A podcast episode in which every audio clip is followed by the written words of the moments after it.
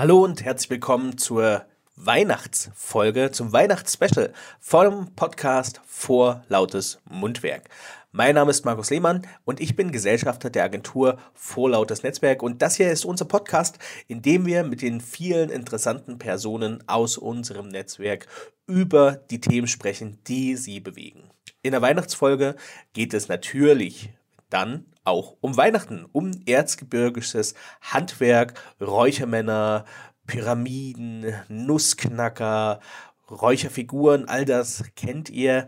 Und ich spreche mit Wolfgang Braun, dem Projektleiter der Denkstadt Erzgebirge. Und das ist so eine Art Accelerator für erzgebirgische Handwerkskunst, für Spielzeugmacher, für Schnitzer und äh, Drechsler.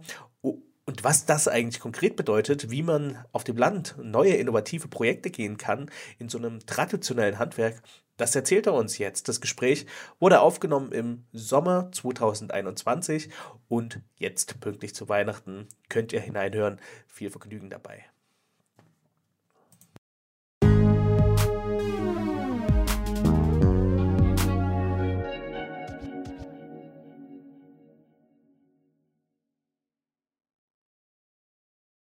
Hallo Wolfgang.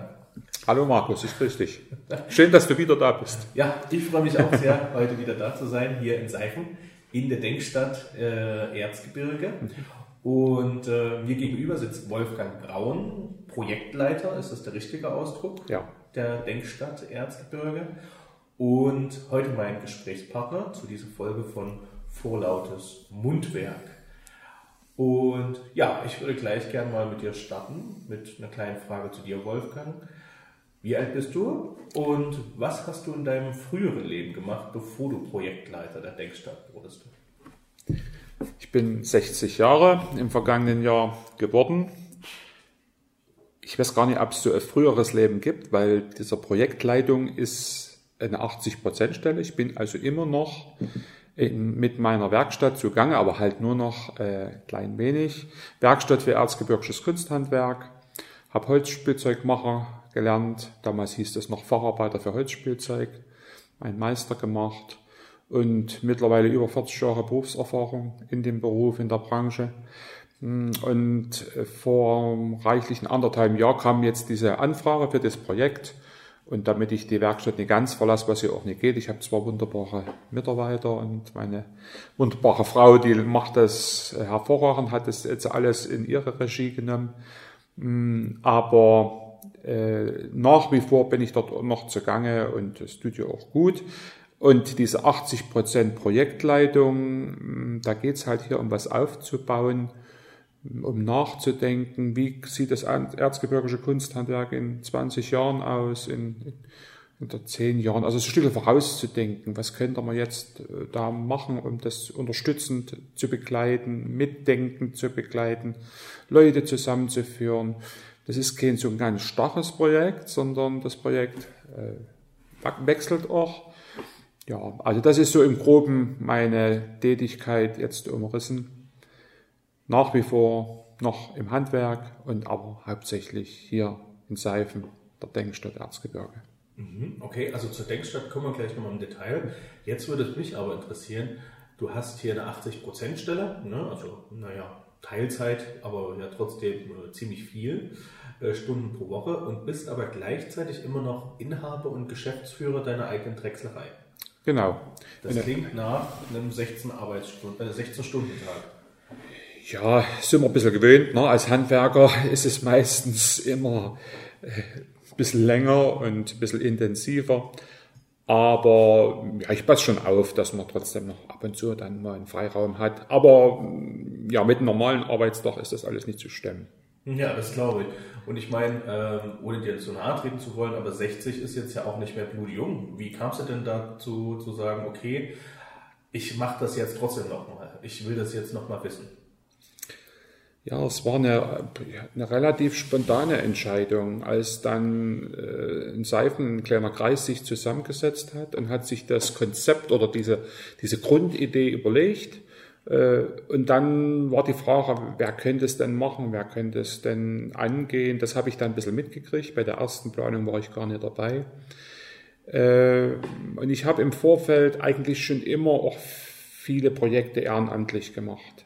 Zusätzlich war im, im Heimatverein, im Deutschen Neuder, im Erzgebirgsverein viele Jahre geleitet. Und dort habe ich mit Touristen zu tun gehabt und noch mit jungen Leuten zu tun. In meiner Firma, ich habe äh, mehrmals Lehrlinge ausgebildet, war im Meisterprüfungsausschuss. Also mh, eine Zeit lang und überall Verbindungen gehabt und da habe ich in dem Schnittpunkt, wo das dann diese Frage aufgetaucht ist, mir eigentlich gedacht, jetzt könnte es mal alle nochmal bündeln, die ganze Erfahrung, dass das nie, ähm, ja, sag ich mal so, dass man, manches hat man noch äh, im Kopf oder im Terminkalender oder im Buch, äh, wo man sagt, das ist eigentlich zu schade, um das jetzt wegzutun. Und hier könnte ich meine Erfahrung vielleicht auch nochmal weitergeben. Zum Beispiel hatte ich dann auch ein, äh, so eine Idee vor zehn Jahren, haben wir die erste Wanderkapelle im Erzgebirge gemacht. Und dort haben wir mit einer, schon in einer Diplom, einer Diplomantin der angewandten Kunst Schneeberg zusammengearbeitet. Also ich habe immer schon auch gerne mit jungen Leuten zusammengearbeitet. Und das ist ja hier auch ein das Thema. Dann haben wir vor fünf, sechs Jahren diesen Glockenwanderweg diesen ersten deutschen Glockenwanderweg äh, auch als Privatinitiative auf die Beine gebracht. Und da haben wir auch wieder äh, gesucht, da haben wir äh, Absolventen von Dresden, von der Technischen Universität, das waren technische Designer. Und wenn man das alles dann als Summe sieht, dann hatte ich gedacht, dass man vielleicht die letzten Berufsjahre, mal in Anführungsstriche, man weiß ja nie, äh, wie es wird, äh, das alles noch einmal zusammenbringen könnte, weitergeben könnte merkt natürlich, das heißt stark vielleicht in deiner Frage ein bisschen drin, dass ich schon auch manche Sachen an meine Grenzen stoße und äh, mir schon auch ein bisschen Gedanken gemeinsam mit der Gemeindeverwaltung mache, ob man vielleicht auch nochmal jemand Junges hier mit einbindet in diese Projektleitung, die noch näher na, an, an den, bei den jungen Leuten dran sind. Da gibt es auch schon erste Überlegungen, was vielleicht 2022 könnte na, dann Realität werden. Äh, dass ich dann noch ein bisschen zurückgehe und man nimmt noch jemand, einen jungen Tandempartner noch dazu. Und das wäre natürlich dann ja, nochmal vollkommen die Erfahrung von meinerseits und den ganz nahe sein an, an den jungen Leuten äh, von dem Partner oder der Partnerin, die das dann mit äh, könnte. Das wäre dann eine gute Idee. Mein Eindruck war eher, also ich habe dich ja jetzt schon ein bisschen kennenlernen dürfen, dass du eher sehr jung geblieben bist für, äh, nun ja, für 60, sagen wir es einfach mal so deutlich. Ähm, dass du, du hattest ja auch ein bisschen erzählt von deinem äh, Leben als, äh, als Opa und ich habe dich bei den Workshops äh, erlebt, wie du auch mit äh, jüngeren und ganz unterschiedlichen Typen auch irgendwie umgehst, äh, auch gerade mit StudentInnen. Und da hatte ich den Eindruck, dass du, ähm, ja, sagen wir es mal so, die Stelle wäre für dich ausgeschrieben worden? naja, ich habe mir dann vielleicht auch ein bisschen Stück äh, zu meinen, meinen Inhalten gemacht. Ich muss mich ständig hier noch fragen, äh, sind diese Gedanken, die man, es war ja nur ein ganz, ganz grob umrissenes Konzept. Und ich muss mich fragen, sind die, die Gedanken, die ich jetzt habe und die, was ich angehe, zum Beispiel bei den Workshops und als Themen und so, sind die auch wirklich zielführend?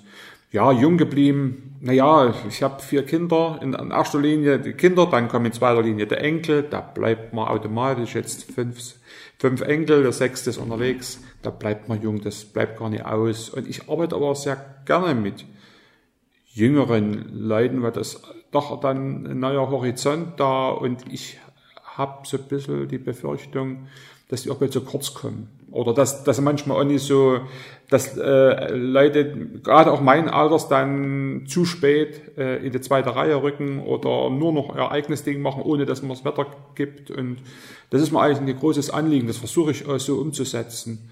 Ich hoffe, dass mir das also so gelingt. Also jung bleibt man durch die Familie und äh, in, die, in der Zusammenarbeit mit den jüngeren, mit der jüngeren Generation weitet sich auch unwahrscheinlich der Blick und ich habe ganz tolle Leute kennengelernt und kann nur wünschen und nur jeden sagen, lasst die jungen Leute mit an die Schalthebeln oder lernt auch von den jungen Leuten, das ist mal ein großes Anliegen. Mhm.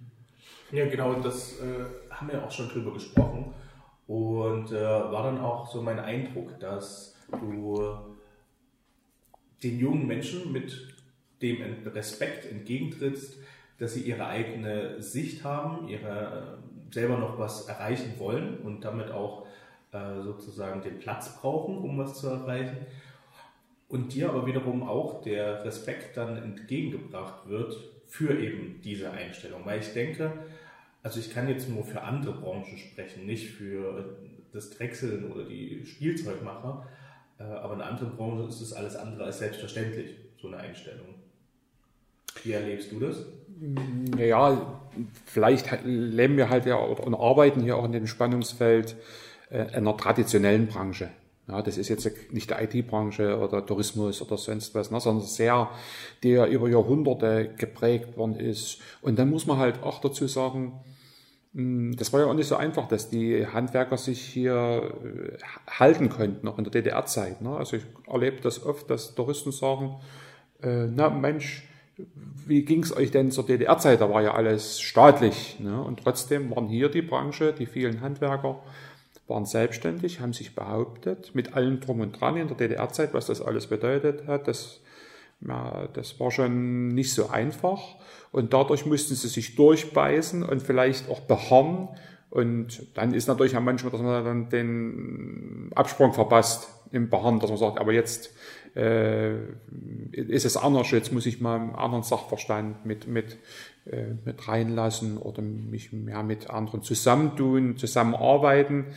Das ist halt auch so, ne? geprägt halt aus diesem Alleinkämpfertum, äh, dass man dann sagt, nee, dann, dann ist auch Plagiate, ist ja im Erzgebirge auch immer Thema, gerade China, ne? dann sagen, na, dann tun wir mal lieber nicht so öffentlich arbeiten, dass man nicht äh, dann äh, Leute, ich gebe meine Ideenpreis, arbeite mit jemandem zusammen und der macht dann die Sachen weiter und selber. Also es ist schon alles begründet, aber wie du das schon sprichst, es ist einfach der Zahn der Zeit, dass man heutzutage ähm, im Team arbeiten muss. Und das bemerke ich auch von den Leuten, die hier sind, auch die, die Studiengruppen, also im vergangenen Jahr von der AKS Schneeberg, die sind das gewöhnt, im Team zu arbeiten und zeig mal, ich habe ja eine Idee äh, oder, oder zeig mal mal deine Idee was könnte man verändern? Und dann gib mir mal einen Tipp und so, die stehen alle dann in Gruppen da oder ich war an der äh, Kunsthochschule Halle Burg Giebichenstein, dort ist das überall oder im Team zu arbeiten, selbst auch bei unseren Lehrlingen, die hier in der, hm, in der Lehrlingsausbildung stehen, im Holzspielzeug machen. Also unser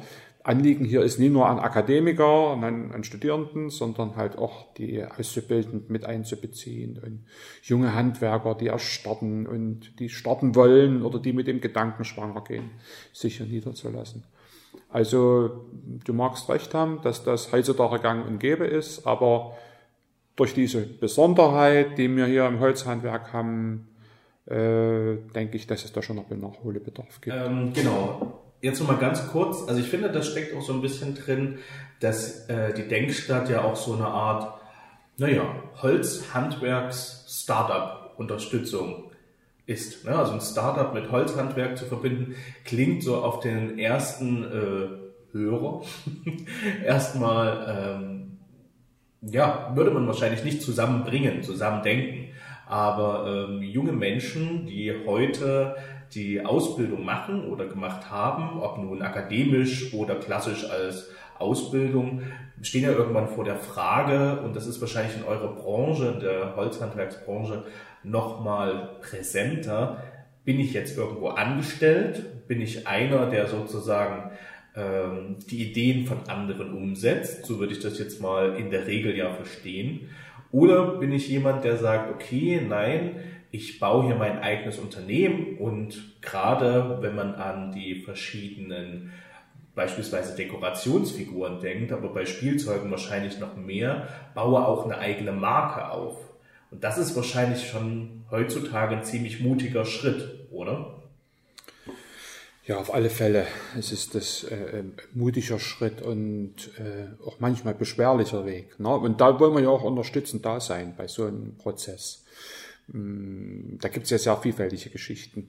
Vielleicht nochmal erstmal zurückzukommen, dass man, das höre ich ja hier auch oft, ja, das ist aber jetzt ein ganz neuer Gedanke, dass er euch so öffnet. Und da muss ich sagen, so neu ist der gar nicht.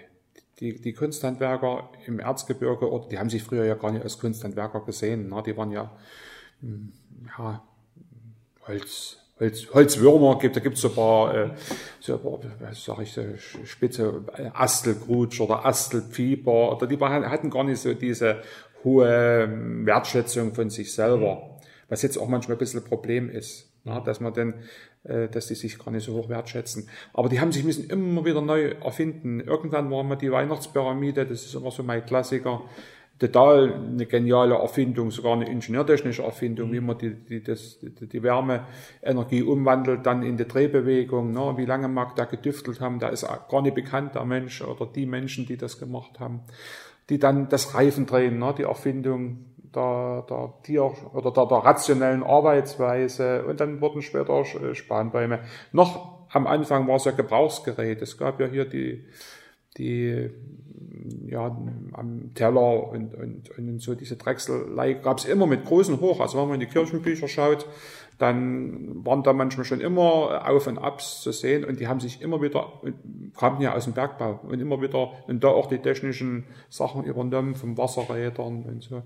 Ja, also haben sich immer wieder neu erfunden, sowas, sowas Überraschendes ist es jetzt gar nicht. Mhm. Und dann gab es immer wieder verschiedene Entwicklungen, die Abwendung vom Spielzeug hin zu den Souvenirgeschichten, das war auch am Anfang des vorigen Jahrhunderts, so ein bisschen mit vom sächsischen Heimatschutz oder wo wir gesagt haben, ja, Spielzeug, dort ist auch nicht genug äh, Marge zu generieren. Na Leute, wenn ihr wollt, äh, eure Familien ernähren, dann probiert's mal mit äh, Raum- und Tafelschmuck, war damals immer so ein Begriff und äh, Souvenircharakter.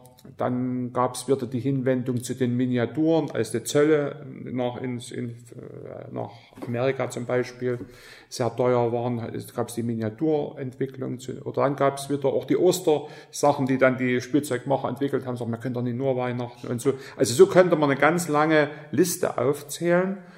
Und äh, es war auch immer unterschiedlich, wie die gearbeitet haben. Es gab zum Beispiel so vor dem Ersten Weltkrieg bis zum Zweiten Weltkrieg da eine staatliche Spielwarenfachschule hier in Seifen und in Grünheinichen und noch im benachbarten Böhmen.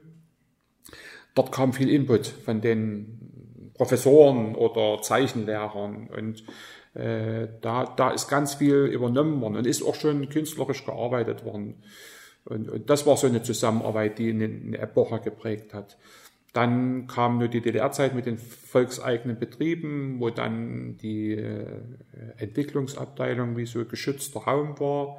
Mhm. Also es gab da, und da wurde dann mehr oder mehr der, der Handwerker, der dann ein bisschen abgekoppelt war von dieser VEB-Geschichte, zum Allein Bringer, zum Alleinmacher, der dann alles machen musste vom Entwurf und so. Und das wollen wir alles mit der Denkstadt halt auch hinterfragen. Es kann ja alles sein, aber dort, wo Menschen an ihre Grenzen stoßen, dort könnte man sagen, Mensch, dann, äh, dann bin ich ja nur der Hersteller und holen wir jetzt den künstlerischen äh, Input halt von jemand, von dem Gestalter. Ja, dann könnte man aber auch sagen, es gibt ja wirklich auch Naturtalente, haben wir genügend in der Branche, die, denen das auch äh, Gott gegeben ist, der Entwurf selber zu machen. Auch mit ganz neuen, tollen Sachen, die, die machen alles selber in ihrer Hand.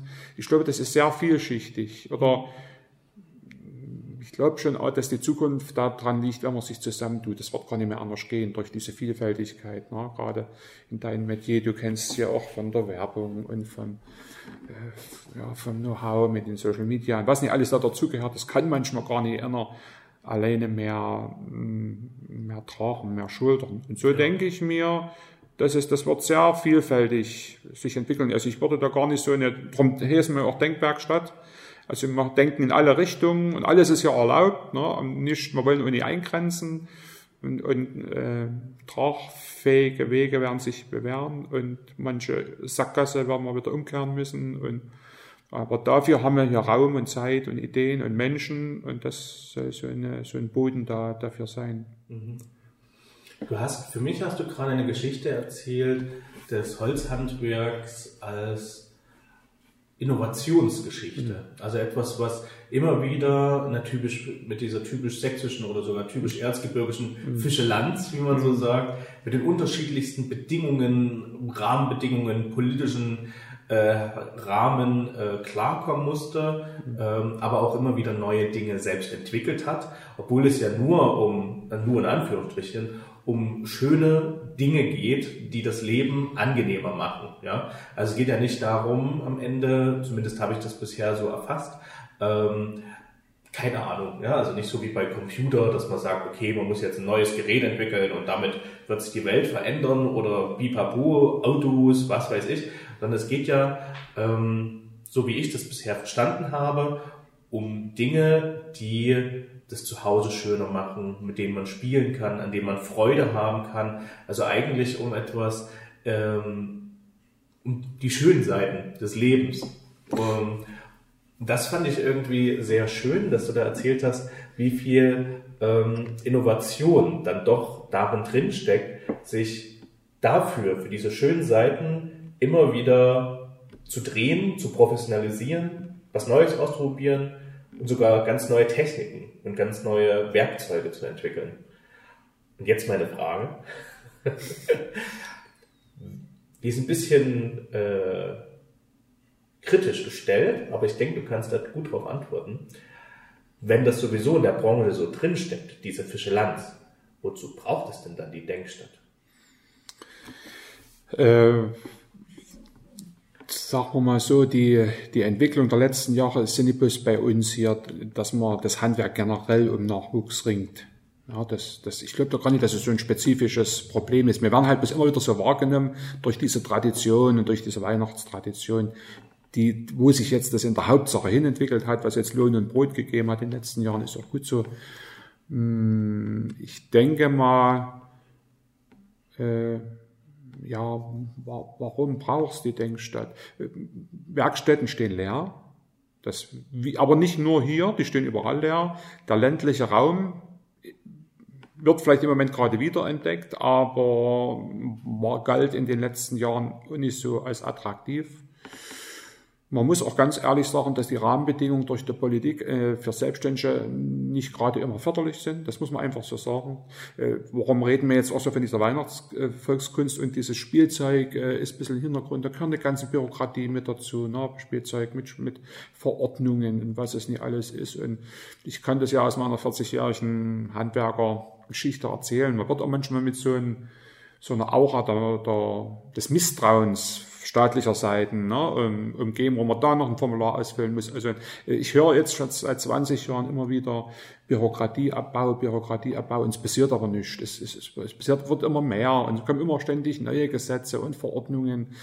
Dieses Gründertum wird, den wird es auch schwer gemacht, wo wir dann hier könnten auch ein bisschen Unterstützung geben. Wir können mit nachdenken, was ist verschollen gegangen, äh, jetzt auch von dieser Vielschichtigkeit im Handwerk, was ich angedeutet habe das ist im Moment dieser touristische, weihnachtliche Anstrich, diese Kunst zum Leben. Wie du das gesagt hast, ist ja auch das Motto vom Verband oder, oder der Volkskunst, Holzkunst mit Herz. Das sind ja solche, sich schön zu machen. Aber dass man halt hier als Denkstadt auch mal nachdenkt, Leute, was kann man auch im Frühjahr machen? Gibt es äh, auch da ähm, wieder mal einen Weg, über Spielzeug nachzudenken. Gerade jetzt haben wir es in, in, den letzten Monaten gemerkt, wenn die Dampfer nicht ankommen. Na, diese, diese kleinen äh, Kreisläufe, die wir hatten, na, diese Nachhaltigkeit, dann bezahlt man vielleicht doch für Holzspielzeug immer ein bisschen mehr, wenn es aus der Region hier kommt. Oder jetzt das letzte hatten wir ja im Frühjahr eine ganz hochinteressante Geschichte, wo wir zehn Schmuckdesigner, Schmuckgestalter hier hatten, die mal gewühlt haben in den Kisten der Teile. Es gibt ja tausende, zigtausende Teile bei den Handwerkern und den größeren Manufakturen. Und dann nachgedacht haben über Holzschmuck. Mhm. Ja, das ist, dann gibt's äh, Leute, die vielleicht auch die moderne Technik mit einbinden wollen als Zulieferindustrie. Was auch nicht ganz neu ist, hat es immer gegeben, Möbelknöpfe oder sonst was hier im Erzgebirge auch schon über 100 Jahre. Das ist alles nicht Neues, aber man muss es immer wieder mal ins Bewusstsein rücken. Also so ist vielfältig. Am Anfang war auch mal ein bisschen angedacht, was passiert mit den Handwerkern und mit den Firmen, mit den Werkstätten, mit dem Musterschatz, die schließen. Na, da verschwindet in der Versenkung. Das war eigentlich der ureigenste Gedanke, wo ich also noch nicht mit der dabei war, bei denen, dass man sagt, wir brauchen hier was, was das vielleicht auch auffangen kann, Archiv machen kann. Aber das ist auch schwierig. Da kann, muss man sich mit den Erben einigen.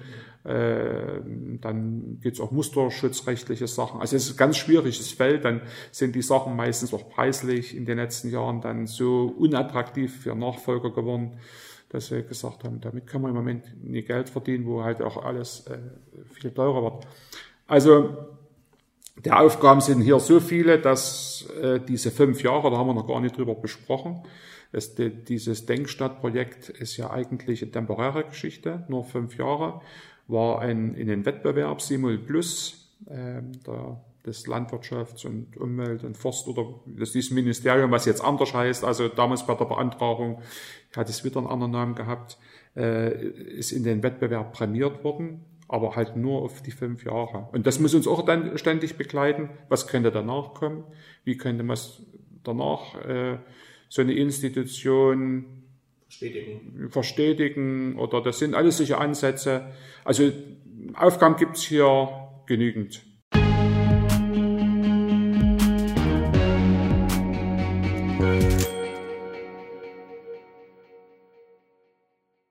Euer Projekt ist auf fünf Jahre erst einmal begrenzt, aber ihr denkt auch darüber nach, wie es weitergehen soll. Mich würde jetzt aber auch noch ein bisschen interessieren, das Selbstverständnis der Denkstadt. Also ich habe so ein bisschen drei Richtungen rausgehört. Das eine ist eigentlich so ein bisschen wie so neudeutsch würde man sagen Think Tank. Also wo sich auch Leute treffen und gemeinsam nachdenken, um irgendwie neue Wege zu finden. Der dritte, äh, Quatsch, der zweite ist aber auch so ein bisschen, auch wieder neudeutsch würde man sagen, ein Accelerator, also etwas, wo Leute zusammensitzen, Startups oder Gründerinteressierte, die auch von diesem sich zusammensetzen und sozusagen in Form von Workshops, in Form von Terminen, in Form von Meetings, was auch immer und in Form auch von einer bewussten Förderung neue Geschäfts Ideen entwickeln und dann auch durchziehen. Und das dritte ist, dann hatte ich die Frage bekommen, ihr habt euch Denkstadt genannt, hättet ihr euch nicht auch Netzwerkstatt nennen können? Was von den dreien ist es oder ist es von allen dreien ein bisschen? Ich denke, es ist von allen dreien etwas. Äh, Denkstadt, also das zweite Wort Stadt ja aus der Werkstatt, das ist schon Programm. Denken und Arbeiten. Wir haben ja, also, wo wir uns hier als erstes eingerichtet haben, wir sitzen hier an einem großen Konferenztisch, wir haben uns ein paar Besprechungsnischen oder kleine Häuser gebaut, wo man sich zurückziehen kann und wir haben so einen Grundstock an Holzbearbeitungsmaschinen, wo man arbeiten kann. Wo man mal schnell, also wir haben gerade jetzt nächste Woche einen Workshop mit einem Holzgestalter aus äh, Carsten Braune aus Pulsnitz, der mit uns was zeigen will, erzählen aus seinem reichen Erfahrungsschatz, aber der auch sagt, jetzt können wir auch mal schnell an eine Maschine gehen. Na, das ist uns schon auch äh, wichtig, diese Mischung des Praktikers, der aber auch wieder, ja, äh, wieder, wieder mit nachdenkt, also diese Wechselbeziehung. Das, ist dann, das steckt im Namen drin. Wobei ich halt immer wieder sage, habe jetzt gerade äh, vor kurzem wieder ein Gespräch darüber gehabt, wir sind korrigierbar. Wir müssen aus, ne, also die, unsere Ideen, wie wir werden diese fünf Jahre bewältigen, sind nicht in Stein gemeißelt, sondern wir wollen merken oder auch von den Leuten abspüren, ist das jetzt der richtige Weg? Ist das genau der Punkt, was fehlt? Was auf alle fehlt, äh, ist Vernetzung. Das ist so viel, das erfahre ich hier so oft. Äh, viele Wege werden gegangen und Gruppierungen und Gremien denken drüber nach und nehmen an, denken die anderen über das Gleiche drüber nach und investieren da oder generieren Geld, ne, wo man sagt, Mensch Leute, hättet wir eher mal miteinander gesprochen und dann hätten wir uns zusammentun können und, und das in jeder Hinsicht. Also das ist, ja, also mm, du hast sicherlich recht mit deinen Ausrichtungen, aber die Ausrichtung soll flexibel sein, angepasst an, an das. Gerade jetzt kam Corona dazwischen, das war ja überhaupt nicht im Plan. Mhm. Na, das haben wir ja dann, äh, hat sich ja dann auch Sachen ergeben. Und so wird es auch weitergehen, denke ich mal, dass wir gucken, immer wieder uns äh, anhalten, korrigieren, war das jetzt gut, haben wir was erreicht oder, oder die Leute fragen, nützt euch was, was wir hier anbieten oder braucht ihr das eher nicht? Mhm und eingehen auf, also das ist ein, ein wandelbares Projekt, denke ich mal.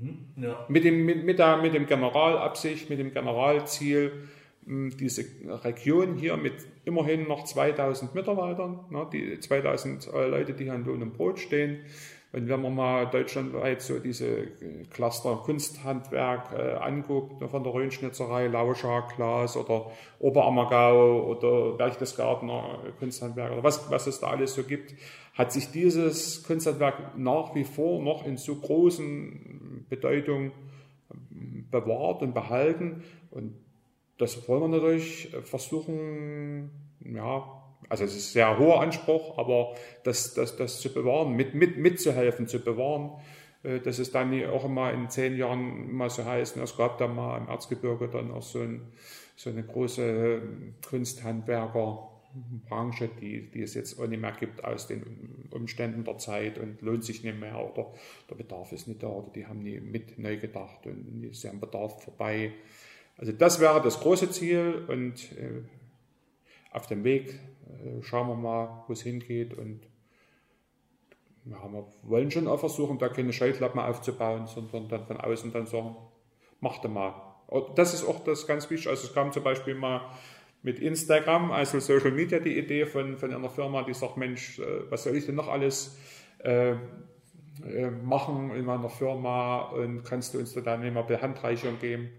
Und da hat meine Firma aus Chemnitz, den Markus, der hat da drei Tage, und es war ja großer Bedarf da. Wir waren ja 36 Interessenten, ne? ja. ne? wir mussten es äh, durch Corona dann in, in, drei, in kleinen Gruppen aufteilen. Und das kam direkt als Bedarf bei mir an, Anruf. Und darum will ich ja jetzt noch gar nicht sagen, so und so muss es werden, sondern die Leute fragen, was hilft uns, was kann man machen. Also orientiert am, na, am nicht am Kunden in dem Fall, sondern an den Menschen, die hier leben und arbeiten. Mhm, ja.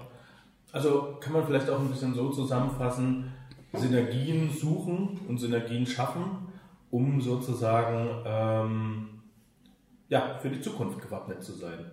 Könnte das so ein bisschen das Motto der Denkstadt sein?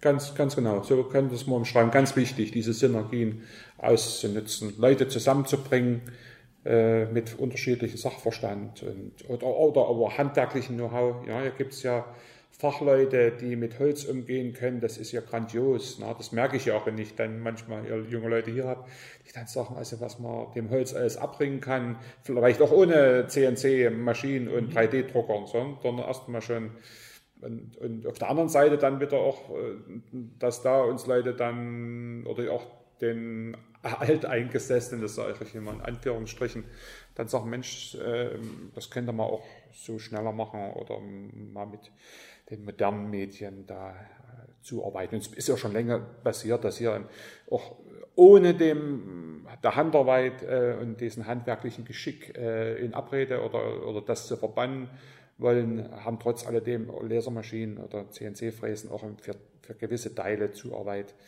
hier Einzug gehalten. Das ist eine Mischung und wie du schon sprichst, Synergien, was zum Vorteil und, und was hilft dem Handwerk, das Überleben zu sichern.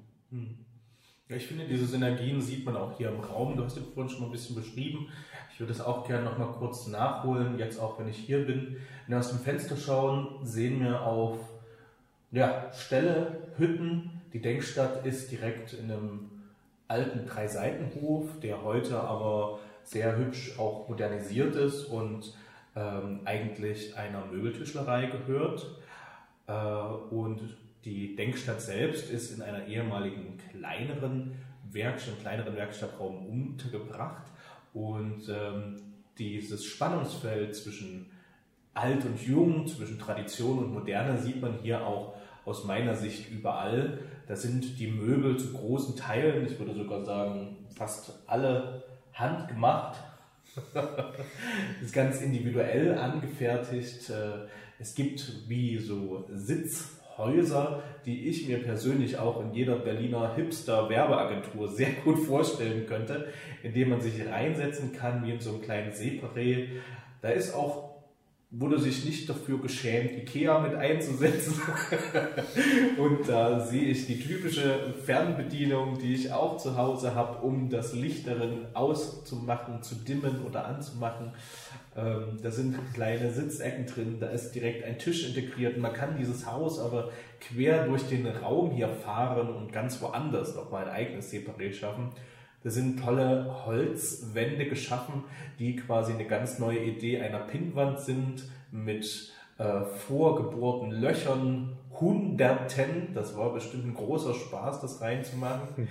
Und dann kleinen, naja, man könnte sagen Holz, ja, Pinnnadeln sind es nicht, eher Pinnstecker, mit denen man dann auch da Papiere, äh, Anschläge sozusagen ranmachen kann.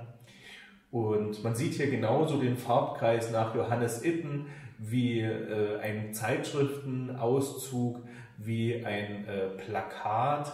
Ähm, und man sieht aber natürlich auch die Maschinen, die hier zur Verfügung stehen, wo es anfängt mit wirklich Werkzeug, ähm, ganz verschiedenen Dingen, mit denen man Holz bearbeiten kann, bis hin zu Sägen unterschiedlichster Art und Weise, wo ich auch gar keine Ahnung hätte, was man damit machen kann.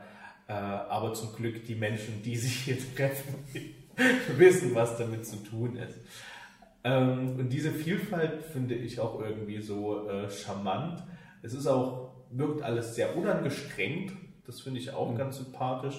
Deswegen ich mir auch vorstellen kann, ähm, da sind wir schon beim nächsten Thema, wenn Studierende hierher kommen, fühlen sie sich bestimmt direkt wohl. Die haben nicht das Gefühl, jetzt irgendwo in die Provinz zu kommen, sondern in äh, eine sehr sympathische kleine Denkwerkstatt. Wie erlebst du das? Welche Studenten kommen hier überhaupt her? Wie funktioniert das? Bei unseren Wechsel, äh, wechselbaren Ideen, die ich jetzt schon mehrmals angedeutet habe, war am Anfang dabei, dass auch ein Stück Startups sind, jetzt ist jemand schon Absolvent und sagt, ja, was mache ich jetzt? Und jetzt probiere ich mich hier im Erzgebirge nochmal ein Vierteljahr aus. Wir haben das so auf, gedanklich so auf dieses Vierteljahr eingegrenzt und haben es Bild Denkstadt Quartal genannt.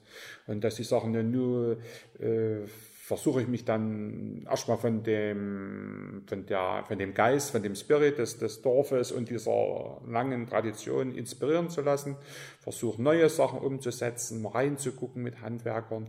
Das war so dieser erste Gedanke, dass man hier auch arbeitet nach wie vor, dafür ist es auch da. Es waren dann aber unterschiedliche, das waren manchmal auch während ihrem Studium bloß mal drei Wochen da. Jetzt hat man schon ein, zwei Mal so ein, so ein, so ein Quartal äh, ja, das ist auch wieder diese ganze Unterschiedlichkeit. Ja, und das denke ich mal, erleben die schon so, sollen sie auch erleben, unsere Nähe zur Natur.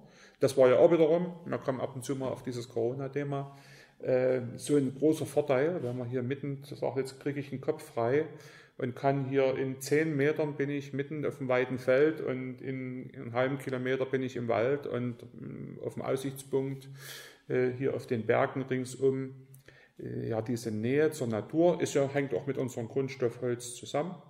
Das erleben Sie auf alle Fälle. Dann sind wir natürlich oben auf dem Berg, da ist noch diese Weide, dieses, dieser weite Blick, den man vielleicht auch übertragen könnte in eine weite Sicht, was man heutzutage vielleicht auch braucht als Selbstständiger, als Startup, als Handwerker, was auch immer, als Gestalter, als Designer. Ähm, ja, und wir sind aber auch nicht mitten im Zentrum von Seiben, sondern ein bisschen äh, ab äh, wo man jetzt nicht so in diesen mm, Getrubel, was ja gut und schön ist, aber vielleicht auch mal beim Denken auch bestören könnte. Und so erlebe ich das. Die sind dann schon so ein Aha-Effekt und die genießen das. Und im Sommer sind sie manchmal mit der Hängematte, dann mitgebrachte Hängematte draußen. Oder fragen sogar, ob sie hier mal äh, auf dem Boden schlafen können oder na, die. Also denke schon, dass dieses weite Umfeld, dieses Denken und auch diese Variabilität, die man jetzt auch ja mit, was du gerade angesprochen hast, also alles, was du gesagt hast, auch diese Wände haben, haben Rädeln, ähm, wo man es rüber und niederschieben kann. Um diese Variabilität, äh, die man vielleicht auch braucht, soll auch der Raum bieten. Dann haben wir, kann man auch draußen was machen. Ich erlebe schon so einen Aha-Effekt in, in, in, vieler Weise. Also das merke ich auch, wenn sie, die Leute in die Museen gehen hier, in das Spielzeugmuseum und das Freilichtmuseum was wahrer Schatz ist. Ne? Das sind Museen, die in kommunaler Verantwortung ist. Das ist auch eine große, große Aufgabe für die, die Gemeinde. Ne? Also keine Landkreis- oder Landessache oder Bundesmuseum, sondern wirklich noch, was ja ganz schwer ist zu, zu, zu, zu handeln. Ja, und das erlebe ich auch. Da, ah, das, ich möchte jeden Tag da recherchieren und das ist auch so eine Geschichte, ne, wo die so einen großen Aha-Effekt Ja, und das ist Stück angestrebt, diesen offene, helle, variable, weites Feld zu bieten. Mhm. Und dazu vielleicht noch mein Mentoring, na, aus meinen 40 Jahren Berufserfahrung, dass er halt sagen, Mensch, wie siehst du das? Und ich habe jetzt die und die Idee. Äh, das gibt es natürlich dann kostenlos dazu. Ne? Wir sind jetzt auch dabei, haben eine, eine Wohnung eingerichtet, mhm. wo man nur für den Selbstkostenpreis, also die Betriebskosten, kann dann auch hier übernachten. Wenn dann Leute also Interesse haben und hier welche auch beim Zuhören sagen, Mensch, ich arbeite im Holz, ich äh, habe die Idee des Spielzeugs oder was auch immer, hm, oder Gestaltung oder Design, dann können die gerne hierher kommen und sich natürlich, so viel Raum ist nicht, zwei, zwei bis drei oder so, aber dann immer mal eine Zeit lang sich auszuprobieren. Mhm, mhm. Studierende, welche Fachrichtungen sind das dann vor allem? Also in der ersten Linie haben wir mal die Kunsthochschulen angesprochen. Wir haben Kontakt, haben wir jetzt schon manchmal angesprochen, zu der AKS Schneeberg, die gehören zur Westsächsischen Hochschule, Technischen Hochschule Zwickau. Oder, ja, Hochschule. Westsächsische Hochschule Zwickau. Ja, so ist, so genau so ist der, die lange Name. Und ist eine Seitenableger in Schneeberg, so eine werkstattbasiertes Studium dann haben wir ganzzeitig, nachdem wir gleich die ersten Einrichtungssachen hier gebaut haben, wir musste auch schnell losgehen. Wir haben mhm. ganz schnell ein Logo erstellt. Wir haben schnell, weil die Zeit drückt. Fünf Jahre sind schnell weg und weil wir halt wollten auch schnell eine Basis finden, bin ich aber noch im Januar an die Kunsthochschule Burg Giebichenstein nach Halle gefahren, weil dort noch europaweit der einzige Studium des Spiel- und Lerndesigns mhm. gelehrt wird. Und wir heißen Spielzeug Dorfseifen, wir heißen Spielzeug Region ne? und dieses Spielzeug, was ja eher in Nischendasein hat und haben dort Kontakte geknüpft und das hat sich ganz schnell als sehr fruchtbar herausgestellt. Also mit der Professorin für den Lehrstuhl und aber auch Studierende sind jetzt in 14 Tagen wieder in eine Woche hierher und äh, ja, die dort haben wir also in erster Linie diese Kunsthochschulen. Es ist noch nicht ausgeschlossen, mal über Marketing dass da auch mal Leute herkommen. Das ist ja immer ein Thema. Das ist, merke ich auch. Ideen hätte ich gar nicht so gedacht, aber Ideen gibt es zuhauf.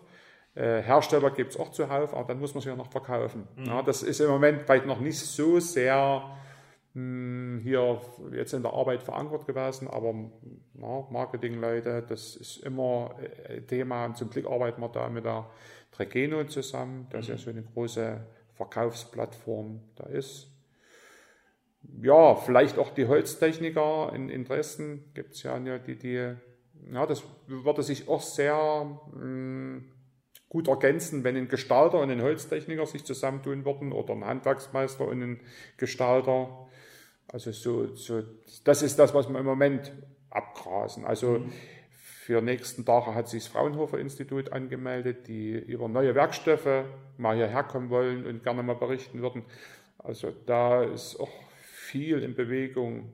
Und das sind wir nie, nie eingegrenzt, aber mh, mm, wir bedenken schon ein bisschen, dass es dann auch einen Mehrwert für die, für das, die, für die Branche ja, mhm. bietet. Ja.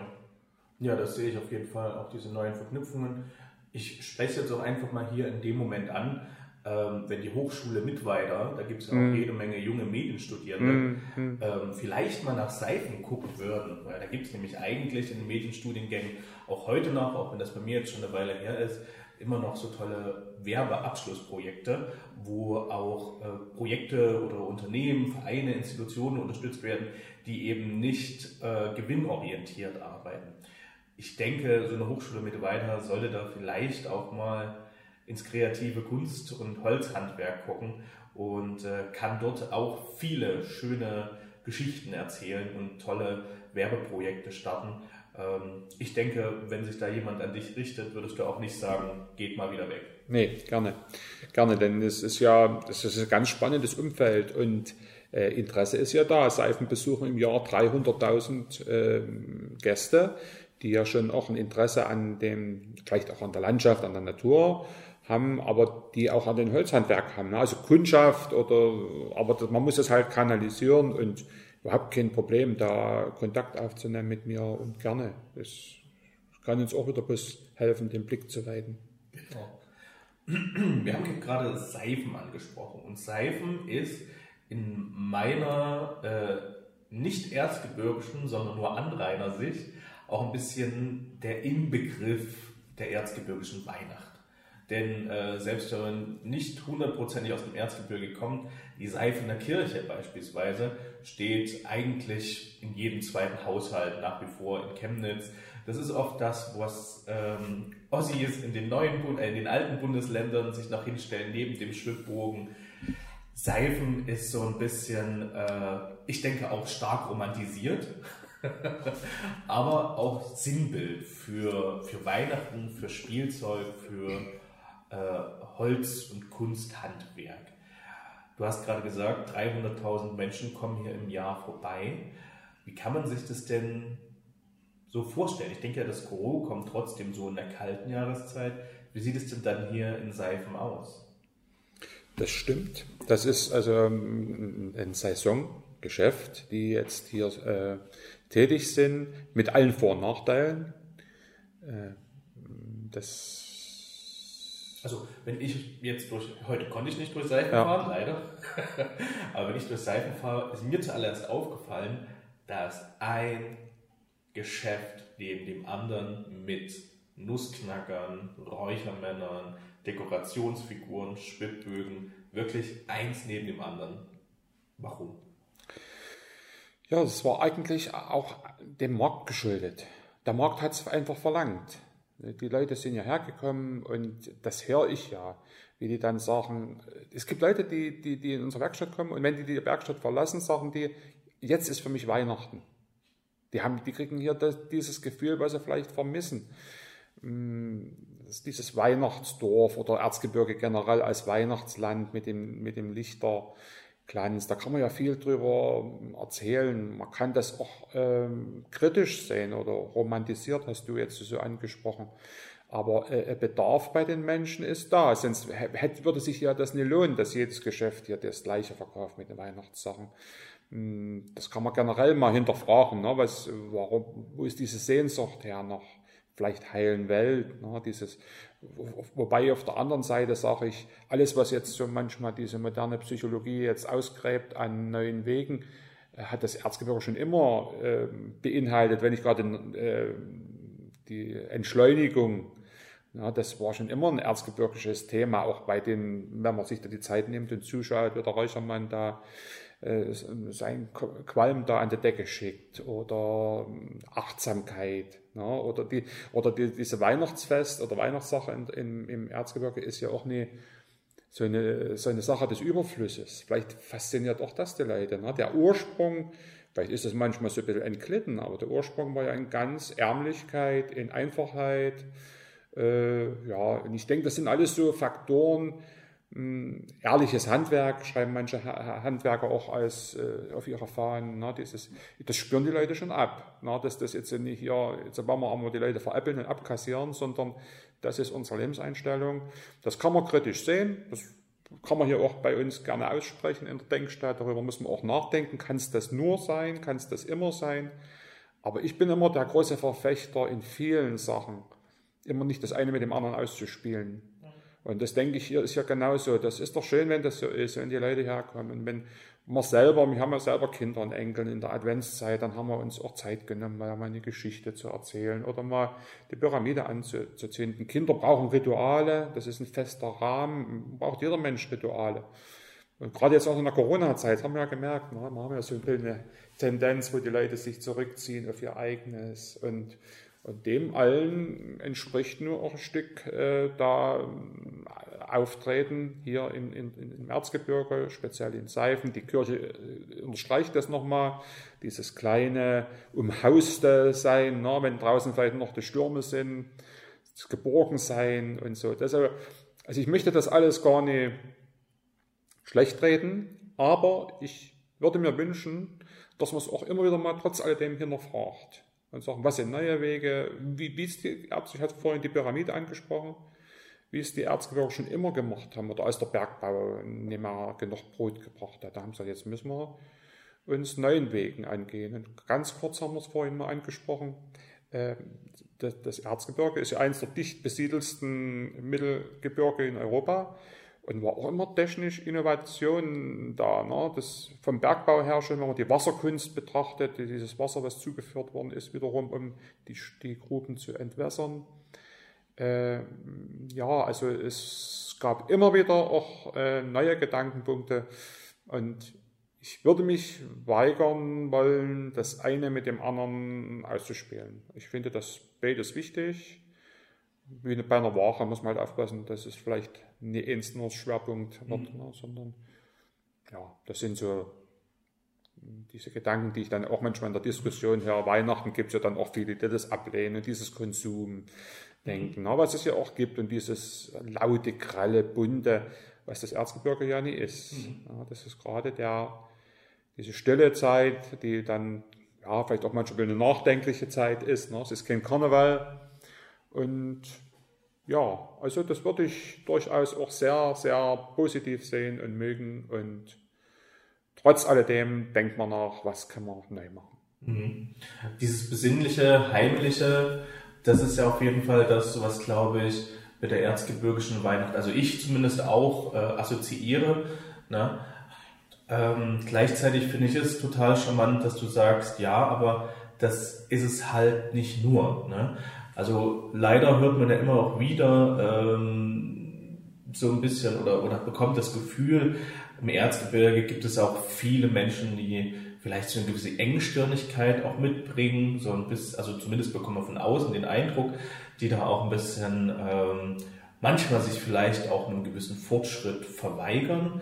Manchmal ist es vielleicht auch einfach so ein kleines Rebellentum, die Dinge nicht einfach so hinzunehmen, wie sie jetzt eben irgendwoher, meistens aus Dresden oder Berlin, ähm, sozusagen kommen. Ähm, aber ich finde es sehr charmant, dass du sagst, es sind eben zwei Seiten der Medaille oder zwei Schalen einer Waage.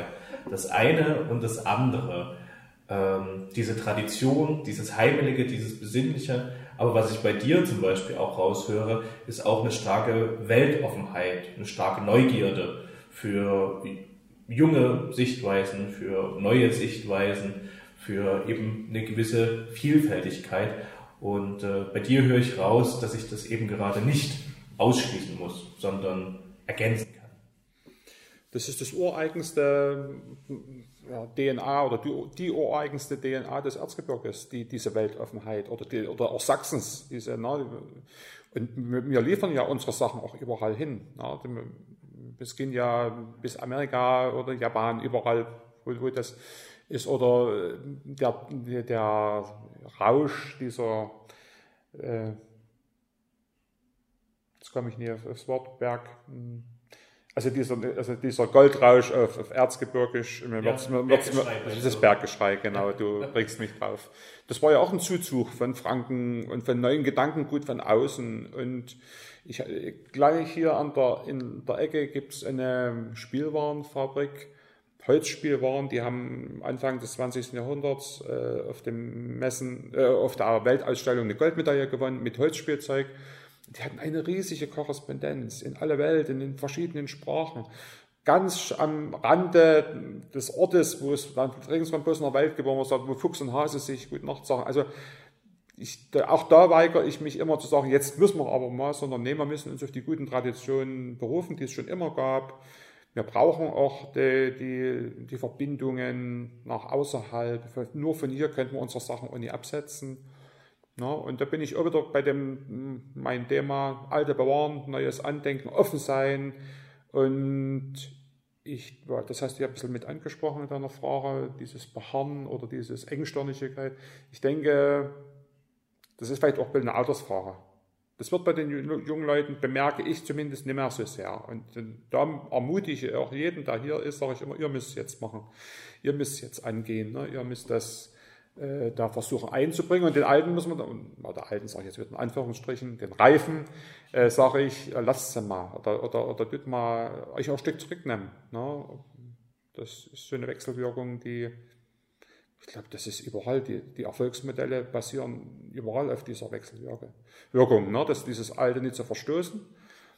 Und, aber immer wieder neue, neue Wege zu gehen, auch mal in eine Sackgasse zu laufen. Mal schon mal. Hm. Mhm. Ja, ähm, diese Tradition bewahren Ist ja aber zum Glück im Erzgebirge auch sehr viel mehr als nur Weihnachten. Wir haben es gerade schon angesprochen, Berggeschrei. Und wenn man über das Erzgebirge spricht, darf man aus meiner Sicht auch nicht vergessen, 2019 die Vergabe des Welterbetitels. Das Erzgebirge ist Welterbe und gehört damit sozusagen zu den wichtigsten Schätzen der Menschheitsgeschichte. Und hier ist ja auch das Besondere, dass die komplette Fläche wirklich ist, mit vielen, vielen Bestandteilen, die da dazugehören. Und mit der Verbindung nach Tschechien. Das ist ja auch so eine Besonderheit, eine Zwei-Länder-Sache. Ne? Das Stimmt. ist ja so. Das Erzgebirge hört ja nicht mit der Ländergrenze auf. Mhm.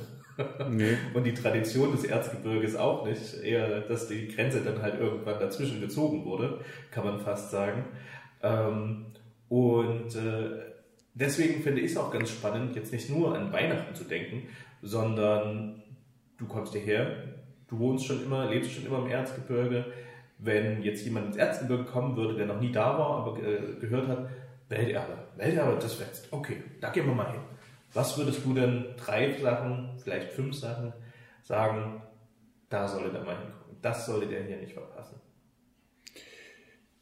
Ja, dann werde ich werben für Sachen, die, die jetzt nicht gerade so Mainstream sind, die ein bisschen, na, dann wäre ich natürlich zuallererst bei dieser Wanderkapelle, dort wo ich wohne, und immer äh, dieses stille, dieser stille Ort, wo man mal ähm, doch auch in sich äh, gehen kann. Die ist in Deutsch-Neudorf. Die ist in Deutsch-Neudorf im Ortsteil Oberlochmühle, äh, wo sieben, auf dem, auf dem Hochplateau, wo sieben Wanderwege abgehen in verschiedene Richtungen. Dort erlebt man das, was wir auch schon vorhin mal angesprochen haben, dieses Umhaussein, da treffen sich Himmel und Erde oder der Himmel ist offen. Es ist aber in aller Schlichtheit, ist auch typisch erzgebirgisch, dort ist nicht... Äh, diese Diplomarbeit ist auch, deshalb finde ich die auch so toll und deshalb waren wir auch mit dieser Gestalterin so seelenverwandt. Dort ist nichts Überflüssiges dabei, was man, man kann faktisch nicht mal weglassen und trotzdem hat es eine wunderbare Ästhetik. Hm. Also diese Wanderkapelle müsste man unbedingt. Natürlich, wenn man vom Bergbau redet, dann, dann auch mal Berg, Berggeschichte. Da finde ich besonders auch die Terra Mineralia in Freiberg Wer sich also die Wunderwelt der Steine mal angucken will, das ist ja faszinierend, was die Natur da hervorbringt an Farben und Formvielfalt. Das ist, ist ja gigantisch. Und vielleicht auch nicht immer so in aller Munde. Dann natürlich, Seifenspielzeugmuseum ist bekannt. Dann würde ich es aber auch in das nicht so sehr bekannte Freilichtmuseum schicken. Dort wird das Reifendrehen gezeigt in 363 Tagen im Jahr. Also nur zweimal, glaube ich, oder dreimal. Es ist, ist geschlossen. Also kann man sich immer angucken. Äh, und auch die, die Wohn- und Arbeitsverhältnisse und die ganzen kulturhistorischen Zusammenhänge. Ja, was, was könnte man jetzt noch? Was, also immer wieder mal auch beim Handwerker mal reingucken, wenn man jetzt hier in, in, der, in der Ecke ist. Das ist immer wieder lehrreich. Äh, vielleicht auch die, die ein bisschen abseits sind. Die, die, man muss ja dann nicht immer so die, die Hotspots dann besuchen. Was würde mit, der Krippenweg in Annaberg ist sowas, was mich immer wieder fasziniert. Dieses äh, wieder nicht bei uns hier im mittelerzgebirgischen Raum ist es eher der Drechslerreihe. In den westerzgebirgischen äh, Gebieten war im Kunsthandwerk ja eher die Schnitzerei, die Bildhauerei und dort ist diese Krippengestaltung in der alten Bergmannskirche in Annaberg, die, die so nahe an den reellen Vorbildern sind, ist gigantisch und sehr schön. Und, und Wald und, und, und Wandern und äh, jetzt ist gerade hier eine Mountainbike-Strecke eröffnet worden.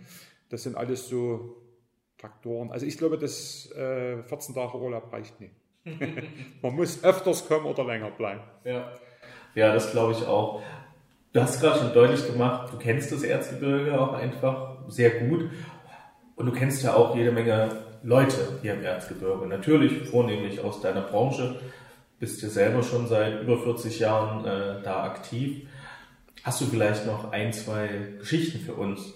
Spannende Personen, wo du in den letzten Jahren erlebt hast, dass die vielleicht auch was, ich sag jetzt mal, was gerissen haben, was Neues probiert haben, ähm, neue Wege gegangen sind, die, wo du sagst, also wenn ich es mir jetzt wünschen würde, was aus der Denkstadt heraus entsteht, sowas wäre es.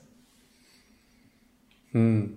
Naja gut, äh, hm, da muss ich jetzt mal ein bisschen überlegen, aber zuerst gehört natürlich mein Herz immer den Leuten, die nicht äh, ganz im Rampenlicht der Öffentlichkeit stehen. Das sind meine größten Erfahrungen. Das würde ich ja vielleicht sogar vorne ranstellen. Es müssen nicht immer die großen, berühmten Menschen sein, sondern die größten oder auch viele Aha-Erlebnisse habe ich bei Handwerkern gemacht. Äh, ich war auch schon mit Leuten, dort mit jungen Leuten, die dann in aller Einfachheit, aber mit so einem riesen Fundus oder so eine, so eine Herzenswärme, die sie gerne dann auch weitergeben und wo sie nicht für alles Geld verlangen. Aber sie sagen, nö, ich mache das als Drechsel zum Beispiel, Rollenbäume zum Dach des Handwerks und, oder so, die, wo ich mal dann auch nicht verlangen. Oder da gibt es so viele Beispiele, hm, wo in klein Großes entsteht. Das sollte man suchen. Und ich denke, das sind für mich die größten Aha-Erlebnisse. Also ich mache in meiner Freizeit, äh, blase ich im Posaunenchor, da bleibt es nicht aus, dass man auch mal zur Beerdigung spielen muss. Und dann staune ich immer von Personen, die ich kaum gekannt habe, gerade auch die Kriegsgeneration, was die gewuppt haben. Und das sollten, und die aber in keiner Zeitung stehen oder in keinem Fernsehen, die finden es nie dorthin und trotzdem so viel bewegt haben. Also das ist erstmal das, was ich jetzt sagen würde, und noch jungen Leuten mitgeben, verachtet das kleine Nähe, verachtet das, das unscheinbare Nähe, strebt nicht immer nur nach dem großen Scheinwerferlicht, und, sondern seht zu, dass er mit euch im Rein kommt und ja, das würde ich jetzt vielleicht sogar mal, mal vorne, ehe ich jetzt noch vielleicht jemanden da nennen, die es gibt, auch in unserer Branche haben Leute tolles, äh, ja, kann man vielleicht doch mal den Andreas Fleischer, würde ich jetzt vielleicht doch noch mal nennen, ein Gestalter aus, ein Abgänger von, von äh, Burg Giebichenstein von Halle, der jetzt aber auch bestimmt schon 40 Jahre Berufserfahrung hat und hier ganz äh, tolle Sachen entwickelt hat und der so eine, erstens mal sich genau auf seinen Arbeitgeber, äh, auf seinen Auftraggeber äh, hineinversetzen kann, also der auch unterschiedliche Handschriften interpretiert. Da hatte ich auch manchmal, dass man sagt, naja, so ein Gestalter, der wenn der das dann Firmen berät, dann wird ja alles gleich. Mhm. Nee, das hat der halt gerade nie und das hat er halt auch versinnbildlicht. Der hat sich genau auf seine Handwerker, auf seine Firmen eingelassen, hat die unterstützt mit neuen Gedanken und mit einer Gestaltung, die was Modernes hat, aber trotzdem auch was Bodenständiges. Mhm. Ja, diesen und das hat er an so vielen Sachen bewiesen. Er ist auch ein Spielzeuggestalter, was er gar nicht so bekannt ist. Ich habe mich gerade jetzt vor kurzem erst wieder mit ihm unterhalten. Holzspielzeug hat er also auch sich äh, intensiv gewidmet. Und wenn ich vorhin vielleicht von dem, das ist aber auch so einer, der, der man vielleicht, äh, ja, der nicht nur, nicht immer im Rampenlicht steht, sondern das sind diese tollen Leute, die auch viel bewirken im Stillen. Ja, denke ich mal, überlassen wir es mal damit. Ja. Immer. Ja, ja, klar. Es ist bestimmt auch schwierig, jetzt Leute hervorzuheben für dich. Das kann ich schon nachvollziehen. Aber ich finde das interessant und ich denke, das betonst du auch. Ich meine, es gibt ja Namen und die sind auch zu Recht berühmt und bekannt. Anton Kühn, Björn Köhler, ne, um jetzt wirklich mal nur zwei rauszugreifen, wo man wirklich sagt, okay, weit über die Landesgrenzen hinweg äh, bekannt. Ähm, aber die Faszination und die Vielfalt entsteht ja eigentlich abseits dieser ganz großen Namen. Und ich denke, die Denkstadt ist auch nicht zuerst für Event und Kühns dieser Welt gedacht, sondern eben für die ein Mann oder Frau Unternehmen oder mit nur ganz wenigen Mitarbeiterinnen.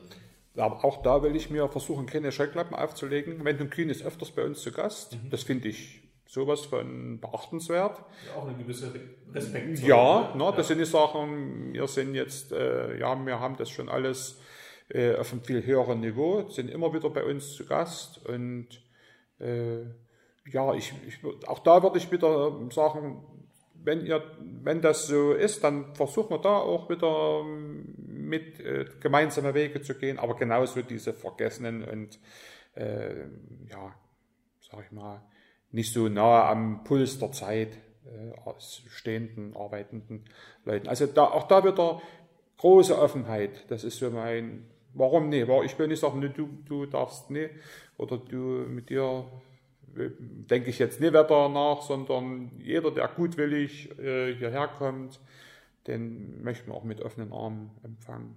Mhm. Ja, und dafür gibt es ja auch ganz verschiedene Projekte, die ihr ja. habt. Mhm. Ähm, wo, wo reicht denn da die Vielfalt hin? Kannst du da mal einen kleinen Blumenstrauß auswickeln? Ja, also auf diesen verschiedenen Ebenen war es also so bei den Zusammenarbeit mit den Hochschulen, war im vergangenen Jahr von Schneeberg eine Seminargruppe da, die haben nachgedacht über Leuchterspinnen, diese Leuchterspinnen, diese äh, wie Spinnarme, also kommt aus der Glasindustrie, diese Hängeleuchter und hat dann hier das Holzhandwerk inspiriert und es gab da hm, schon einen bedeutenden Zweig der, der, der Holzleuchter, Holzspinnen die haben die wieder mal neu interpretiert. Das war zum Beispiel ein Projekt. Äh, die Burgstudenten wollten sich mit äh, alten äh, Tieren, Holzspieltieren, so Nachspiel, Nachziehspielzeug befassen. Im vergangenen Jahr Klapperspielzeuge. Wir haben hier welche auf der Tafel stehen. Hm, da kam Corona dazwischen. Die kommen jetzt, wenn es dabei bleibt, dieses Jahr wieder. Die wollen sich mit, dieses Jahr auch mit dem Thema Baukästen beschäftigen, dieses elementare Sache. Das ist bei den Hochschulen. Wir haben hier eine Studentin, die sich mit dem Thema Wasser oder Badespielzeug beschäftigt. Wir haben eine, die äh, Trotz Holz. Trotz Holz, ganz okay. intensiv, eine ganz interessante Geschichte ja. nachdenkt. Ja, ich meine, Boot schwimmt auch, eine Yacht im, im, im Wasser, ne? Ja, ja. aus Holz. Also, nee, ja, das sind so, so diese mit den Studierenden. Wir haben mit den Handwerkern verschiedene Workshops durchgeführt, 3D-Druck, Instagram. Jetzt haben wir diese figürliche Gestaltung, Proportionen. Äh, es ist auch angedacht zum Thema Licht. Erzgebirge ist Licht. Ne? Licht hat sich immer weiterentwickelt. Da gibt es jetzt auch mit LED und was nicht alles. Äh, wie weit kann man gehen? Wie weit äh, verfälscht das oder so, das auszutesten? Äh, wir haben Workshops gemacht zum Thema Drechseln. Drechseln ist ja die DNA hier im, im Erzgebirge. Äh, aber kann man ja auch einen ganz weiten Bogen schlagen von der einfachen Handdrehbank bis zum CNC gesteuerter Maschine mit ganz tollen Möglichkeiten, mit mehreren Achsen. Ja, äh, Farben haben wir ja, hast du vorhin erwähnt, mit dem Farbkreis. Hm, ich schaue jetzt gerade mal hier an unsere Wand äh, also das Schmucksymposium. Das waren also zwei Symposien, die wir bis jetzt durchgeführt haben, oder man kann es auch Festival oder wie auch immer nennen. Diese Schmuckgeschichte, die jetzt sogar wahrscheinlich ihre Fortführung im Krassi-Museum in Leipzig findet, eine anerkannte Adresse, mit diesen Spielen der Teile oder der vorhandenen Teile aus dem Holzhandwerk. Wir werden jetzt äh, ein, Spielzeugmacher-Festival mm, angehen, wo wir hoffen, dass es jetzt wegen Corona trotzdem noch stattfindet. Wir konnten leider ganz spät erst planen. Äh, aber wo es ganz locker zugehen soll, abends auch mal am Lagerfeuer sitzen und so weiter und so fort. Und nachdenken, äh, Holzspielzeug, Illustration, Made in Germany, kleine Kreisläufe, kann man das wieder machen. Mhm. Da geht es zum Beispiel auch um dieses ganze CE-Kennzeichen, äh, was wird verlangt oder was haben die Leute für Erfahrung damit mit Spielzeug. Das wird bestimmt eine sehr, sehr schöne Geschichte. Ja, das ist so die, die, die Vielfalt im Moment, die wir angedacht haben. Und dann wird sich bestimmt noch ständig wieder was Neues ergeben. Hm, verkaufen, hatte ich ja vorhin angesprochen. Na, wie, wie verkauft man die Sachen? Das ist ja jetzt auch gerade ein Thema äh, wo äh, und zu welchem Preis wird erzgebirgisches Kunsthandwerk oder wird Holzspelzer, dort kann man das verkaufen. Ja, das sind so diese Themen und dann werden uns sicherlich noch viele auf dem Tablett äh, fallen, die wir dann werden bearbeiten, wenn es dann soweit ist, also die jetzt noch nicht so feststehen. Mhm. Ich finde das auch so spannend, diese, dieses Spannungsfeld, in der ihr drin also in der das, die Denkstadt und natürlich auch das Kunst- und Holzhandwerk drin steht. Einerseits höre ich ganz viele ähm, künstlerische Ansprüche und künstlerische, gestalterische Themen von Farben, Formen, dann aber auch funktionelle Fragen, so wie, wie funktioniert das denn? Was, welche Funktionen kann denn ein Spielzeug, ein Holzspielzeug heute noch haben? Ähm, aber auch trotzdem diese betriebswirtschaftlichen juristischen äh, Themen, die natürlich als Unternehmer einen zwangsweise ja beschäftigen müssen, sonst funktioniert das ja gar nicht. Ähm, das finde ich sehr spannend, diese, diese große Vielfalt, die er da auch versucht äh, abzudecken. liegt es auch daran, weil überall da auch noch Potenzial drin steckt, dass ihr auch sagt, okay, ja, wir haben einen künstlerischen Anspruch, aber wir, wie du es auch schon gesagt hast, wir versuchen eben für alle was anzubieten. Von Einzelkämpfer bis Wendt und Kühn, vom Studierenden über den Azubi bis zum Altmeister. Liegt es auch daran, diese, diese Breite? Naja, du, du sprichst mit dem Projektleiter der Denkstadt. Wenn du jetzt hättest, würde mit dem Handwerker äh, vielleicht auch mit den Gewerbetreibenden hier sagen, dann würde er sagen, äh, Holzspielzeug habe ich Jahrzehnte probiert, geht nie. Mhm. Na, oder ähm, sagt, ja, das, das, das, das und das und das Gebiet kann ich nicht beackern, ich kann keine Facebook-Seite, habe ich keine Zeit und, und, und, kann das nicht machen oder so. Äh, das ist halt äh, auch die Krux, wenn du selbstständig bist, du musst dich da dann dir eine Schneise schlagen, um auch deine Familie zu ernähren. Ganz mhm. einfach so. Ne? Das wirst du ja selber auch wissen. Äh, aber das versuche ich mir hier bei der Arbeit halt diese Denkweise abzulegen mhm. und versuche die dem anzuschubsen. Und dann merkt man schon, und dann hat jeder ja seine Freiheit, Gott sei Dank, lebt man in so einem freiheitlichen Land, wo dann jeder sagen kann, nee, das, das will ich nicht, oder das, das, oder das bringt nichts. Ja, und, und dem bin ich auch ausgesetzt. Ich spüre das ja auch, dass dann wird dann entgegengebracht werden, du vergiss das, was du hier, das, das wird nie was mhm. und so. Aber wo soll es nie angedacht werden, wenn ich hier und ich sehe in manchen schon Potenzial, aber es muss halt praktisch funktionieren. Und, und deshalb äh, dieses breite Feld, was schon trotzdem mancher Firmen oder Werkstattbesitzer oder manche Manufaktur hier abdeckt, aber das weite Feld äh, ist nie immer gangbar, gangbar und da wollen wir hier schon einen Kontrapunkt setzen in, in der Arbeit. Und die Freiheit haben dazu ist ja auch dieses Preisgeld da, dass man sagt, macht das und denkt es an. Und ich denke auch die Demut habe ich, dass ich dann sage, na, na, na, das, da ist nichts draus geworden oder so. Also die Weite, was du jetzt angesprochen hast und die Vielfalt, äh, wenn du jetzt würdest dir Praktiker äh, hier aus dem Dorf in Seifen oder im Erzgebirge suchen, würden sagen, nee, also das, das wird nicht. Mhm. Das, so ist es halt. Mhm. Aber für mich klingt das auch ein bisschen so, ich habe das Bild, was mir jetzt im Kopf kam, war, wir haben den See, ja, vielleicht hier im Erzgebirge, im Bergsee vielleicht, wer weiß. Und der Wolfgang wirft so ein Steinchen rein. Und dann wird natürlich Wellen entstehen. Und an ganz vielen Punkten werden die Wellen einfach versiegen. Aber an irgendeinem Punkt wird vielleicht zum Beispiel ein kleines äh, Spielzeug-Holzboot, was schwimmen kann, durch die Wellen in Schwung gebracht und wird so sozusagen was fortgesetzt, was weiterentwickelt, entsteht daraus etwas. Das haben wir auch tatsächlich hier erlebt. Also das habe ich erlebt. Ne? Also als ich angefangen habe, habe ich gesagt, wir brauchen mehr neue Ideen. Und dann habe ich, dann war ich bei den Kunsthochschulen und haben deren fantastische Arbeit so muss ich es einfach beschreiben, auch kennengelernt. Und da steckt so viel in den Schubläden, wo ich gedacht habe, oh liebe Zeit, das sehe ich, könnte man produzieren. Und so viele Ansätze. Und äh, dann haben wir, diese, haben wir im vergangenen Jahr, Corona-bedingt, weil wir hier schließen mussten, äh, ein Spielzeugwettbewerb ausgerufen. Da kamen 20 ganz tolle Ideen für, was können Familien in Zeiten der Quarantäne spielen, was können sie sich selber ausdenken, runterladen. Und da waren so fantastische Sachen dabei. Das war so ein Ansatz, so eine Welle. Ne? Ab da nu jetzt, aber sind kleine Sachen sind raus geworden. Also mit mindestens vier Leuten von dem Wettbewerb bin ich jetzt noch im Kontakt. Äh, ein, zwei haben diese Sachen versucht zu produzieren in Kleinserien. Kannst du da ein Beispiel nennen? Ja, das ist also zum Beispiel die Susanne Schlender, die mit diesem Badespielzeug, Ploppa, was die nennen, äh, die jetzt immer noch drauf und dran ist, das in, oder auch schon verkauft, verkauft hat. In, in, in der Burg gibt es so einen Existenzgründer-Shop, in Burgshop nennt sich das in Halle an der Kunsthochschule und die dann schon dieses Teil auch in einer kleinen Serie produziert hat oder, oder, oder verkauft hat sogar.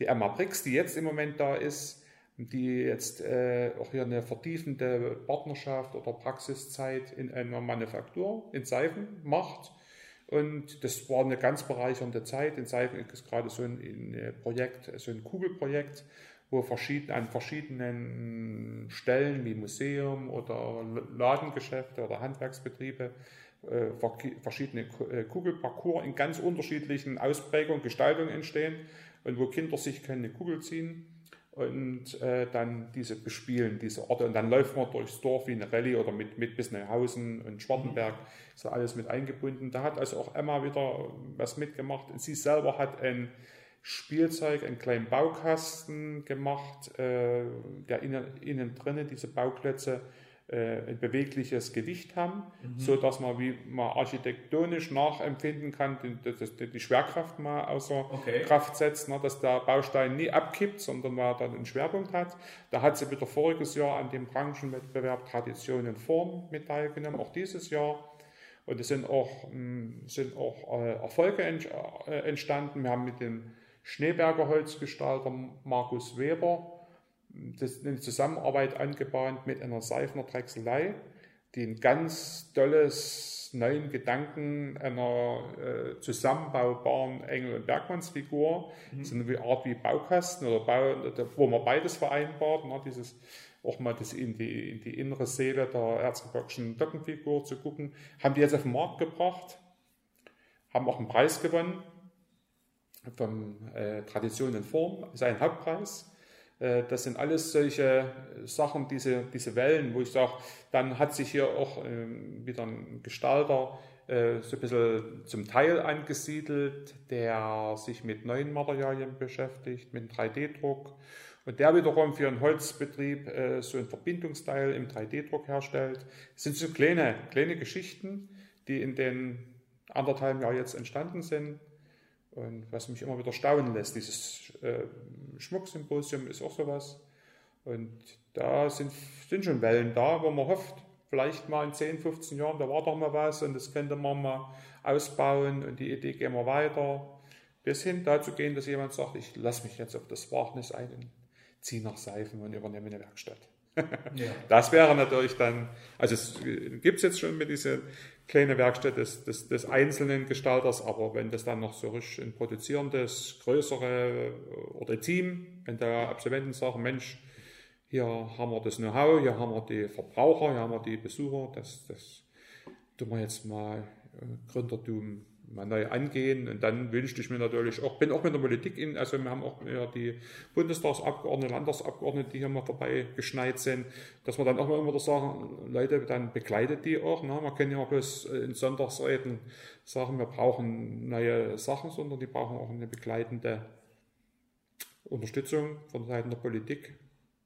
Ja, das sind alles sicher Sachen, die man vielleicht mal andenkt oder, an, oder voriges Jahr die mit diesen Leuchterspinnen nachgeht. Das war ja erst zweites, zweites Semester. Wenn die dann vielleicht auch mal in vier Jahren mal fertig sind im Studium, sagen, na, da war doch mal was. Und, ja.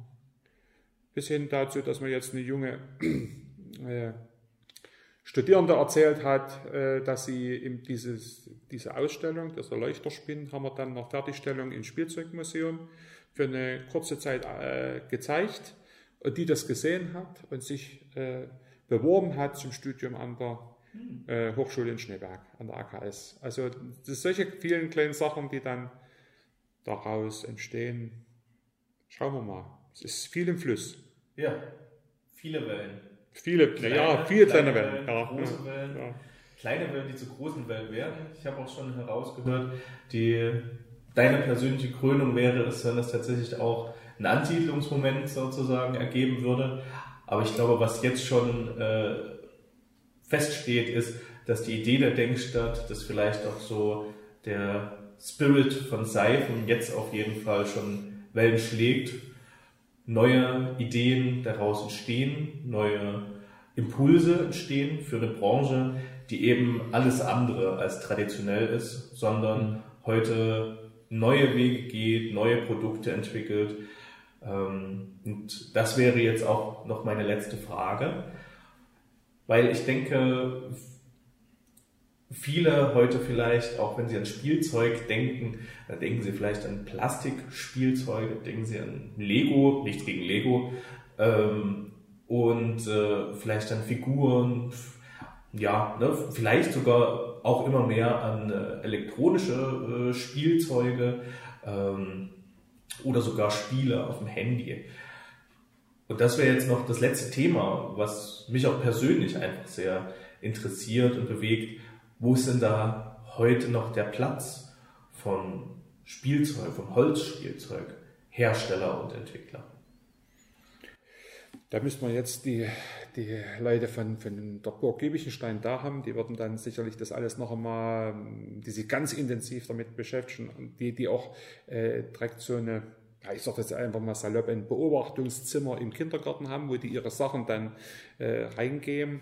Naja, im, im, im Kleinspielzeug auf alle Fälle, in der Motorik, dieses Nahesein an dem Werkstoff Holz, ne, diese diese Haptik, wenn man also Holz angreift. Wir haben hier jetzt so einen Rassel vor uns und äh, Klappern und aber auch das Zugucken bei diesen Kugelbahnen, das ist dann schon auch für Ältere, das muss dann, ja, warum muss die Kugel nur immer im Fernsehen rollen oder, sondern dass man es mal sieht und vielleicht auch mal der Hand dazwischen halten und kann stoppen oder mitlaufen, mitrennen, äh, das begleitend und auch mit den Naturmaterialien. Wir denken jetzt, äh, wenn es dabei bleibt, äh, eine Geschichte an zur Kulturhauptstadt Chemnitz 25, so erlebnispädagogische Sachen, dass man die, diese Spielzeuge, die auch viel bis jetzt drinnen waren, nach außen denkt.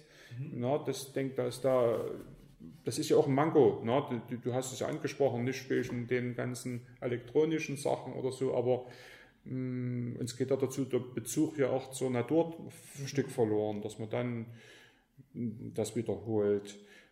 Es ein Spielzeug, das muss man jetzt, das ist eine Seitennische, aber äh, es gab auch den Begriff im vorigen Jahrhundert des Salonspielzeugs. Ne? Es gibt ja auch, äh, woran, man denkt, wir denken immer sehr, das habe ich also gelernt in der Zeit, während ich hier bin, wir denken das sehr in die Kategorie der Kinder, was ja auch gut ist und was alles richtig ist und wir da machen, aber spielte jeder gerne und wenn es ein kleiner äh, Pendelreiter ist, der im Flur hängt und man im Vorbeigehen immer mal die Kugel unten anstüpst, dass der dann äh, oder auf, auf, den Schreibtischen oder so, ne, dass man wieder mal, wie jetzt von Emma Briggs, dieses, mal ein, dieses Aussetzen der Schwerkraft, ne, mhm. ne, dass man sich damit mal als Architekt äh, Interessierte damit beschäftigt.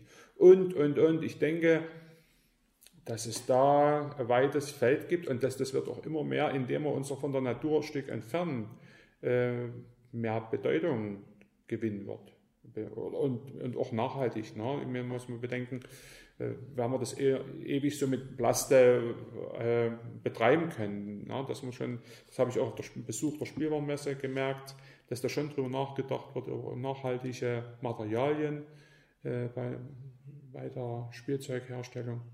Also mir ist da nicht bange, oder der Professor Gerd Kaden in Seifen, der früher der Dekan in Schneeberg war, der hatte sie mit seinen dollen Kugelbaukästen und Stapeltüren und bewiesen, dass der ein, in Japan oder Korea ganze Hallen damit ausgestattet hat, Spielelandschaften, wo Kugeln rollen. Und also ich, ich denke, mm, wir dürfen uns da nicht beschränken in unserer Denkweise und ich bin da durchaus optimistisch, dass das Natürlich unter Beachtung dieser Vorschriften, was auch alles ein bisschen schwierig ist, aber dass es da äh, weites Feld ist. Und das sind die ganz, auch ganz zuversichtlich, ne? wenn man mit den Studierenden da redet von Halle, sagt, naja, wer denn das und hast du denn Konkurrenz und äh, wirst du da bestehen können und mit den Nachspiel- oder Nachzielspielzeugen oder Fahrspielen, die sie so entwickeln, dass sie sagen, ja, ich denke, das ist, und auch selber ausprobiert haben, das ist schon ein Markt. Mhm. Also kann man, glaube ich, auch sagen, dem Holzspielzeug gehört auf jeden Fall ein Teil der Zukunft, denn es bietet die Möglichkeit, ein nachhaltiges Spielzeug zu sein. Es bietet die Möglichkeit, auch regionalere Kreisläufe, Kreisläufe, Wirtschaftskreisläufe wieder zu stärken. Und es bietet natürlich die Möglichkeit zu einem sicheren, unbedenklichen Spiel, ja auch ein Stück weit, was eben frei ist von Weichmacher, Zeug und dem ganzen Firlefanz. Und äh, wenn der junge Studierende, ja auch ein Stück weit vielleicht die Fridays for Future äh, Generation sagt, jawohl, wir sehen hier eine Chance, dann kann man da glaube ich auch positiv in die Zukunft blicken. Das kann ich mir gut vorstellen. So ist meine Sichtweise. Das werden Leute kritischer sehen und manche, die es auch schon probiert haben, werden das resigniert sehen, sagen, nee, das, das mache ich nicht mehr, das ist das gute Vorrecht. Aber meine Sichtweise ist das jetzt, wann, wenn nicht jetzt, nach dieses Umdenken ne, in, in, in, in die nachhaltigen Prozesse und wenn, wenn äh, da eine Gruppe Leute oder in der Gesellschaft äh, sagen, das, das will ich jetzt, dann wird es auch den Markt geben, indem sie sagen, ich möchte jetzt nicht mehr dass dieses Spielzeug da tausende Kilometer über die Meere geschippert wird. Und ich will das, oder vielleicht sogar mal zugucken, das ist ja auch wieder so eine Geschichte. Ich will mir mal zugucken, wie wird es denn produziert hier mhm. im Erzgebirge. Ne? Das wird, ist ja jetzt schon bei den Weihnachtssachen auch so. Das interessiert die Leute, wenn die Späne fliegen und es nach Holz und Leim und Farbe riecht. Das ist ja auch noch so ein Erlebnischarakter, was wir vorhin jetzt noch gar nicht so mit bedacht haben, dass sie das dann hier direkt vor Ort sehen und oder selber ausprobieren. Es gibt ja auch Drechselkurse und so die dann sagen, das, das ja, gibt mir wieder neuen Sinn oder so, machen ja auch viele, die dann im Rentnerdasein sind. Ich denke, wenn es die, das ist immer eine Frage der, der also immer eine Sache der Nachfrage. Ja, wenn es diese Leute äh, fragen in den Geschäften, habt ihr denn regional hergestelltes Holzspielzeug, dann wird es auch das wieder verstärkt geben. Danke dir, Wolfgang. Das ist, glaube ich, ein gutes Schlusswort jetzt hier zu dieser ja auch Adventsausgabe, die es angedacht ist. Leute, kauft regionales Spielzeug, kauft Holzspielzeug, schenkt mal nichts von Nintendo, nichts gegen Nintendo, sondern schenkt doch mal was aus der Region, schenkt intelligentes Spielzeug, das äh, ganz neue Möglichkeiten eröffnet, ganz neue Baukästen, es gibt viele Spielzeuggeschäfte, eigentlich in allen größeren und kleineren Städten, die auch Sachen anbieten, die eben nicht aus China kommen, sondern aus Europa, aus Deutschland, aus dem Erzgebirge. Schau doch mal danach, denn wir können hier jede Menge Leute kennenlernen in der Denkstadt, die da selber dahinter stehen, die das selber mitentwickeln und die auch tatsächlich selbst noch heute an der Werkbank stehen und daran arbeiten. Und ich denke, jeder kann da seinen kleinen Beitrag dazu leisten mit seinem Portemonnaie, dass diese gute, nachhaltige Tradition auch bestehen bleibt. Wolfgang, du trägst da auch deinen großen Beitrag dazu bei, mit mein, klein, mein kleinen Beitrag. Selbstlos ist er auch. naja, das, nee, aber ich bin, ich fühle mich eingebunden in, in, in, ein größeres Team und nur, nur so geht's auch. Alleine könnte ich ja gar nicht machen. Genau, ja. Du tust es auf jeden Fall für die Sache, für die Idee, für die Zukunft junger, jüngere Menschen und für die Region. Das spürt man, finde ich, äh, mit jedem Wort. Und ähm, ich danke dir, dass du dir die Zeit genommen hast und wünsche dir und deinem Projekt weiterhin viel Erfolg und dir als Opa natürlich weiterhin viel Freude. Danke dir, dass du da warst. Danke für dein Interesse und jederzeit für Rückfragen stehe ich zur Verfügung. Man findet uns im Internet Denkstadt-Erzgebirge. Genau, nicht nur dort, sondern auch auf Instagram mit einem sehr hübschen Instagram-Kanal und einem sehr hübschen Logo, was ich immer wieder gerne sage. Freut mich. Ich gebe es weiter. Das ist nicht bei mir. ja, ja. Okay, dann vielen Dank fürs Zuhören und wir sehen uns im neuen Jahr wieder, beziehungsweise hören uns wieder beim vorlauten Mundwerk. Bis dahin, ade und bleibt vorlaut. Tschüss. Ich stelle maximal mögliche Transparenz her. Do you think it's possible that they uh, shredded ballots? Packen wir, die kriegen uns nicht. Wir sind zu schlau für have comedic moments.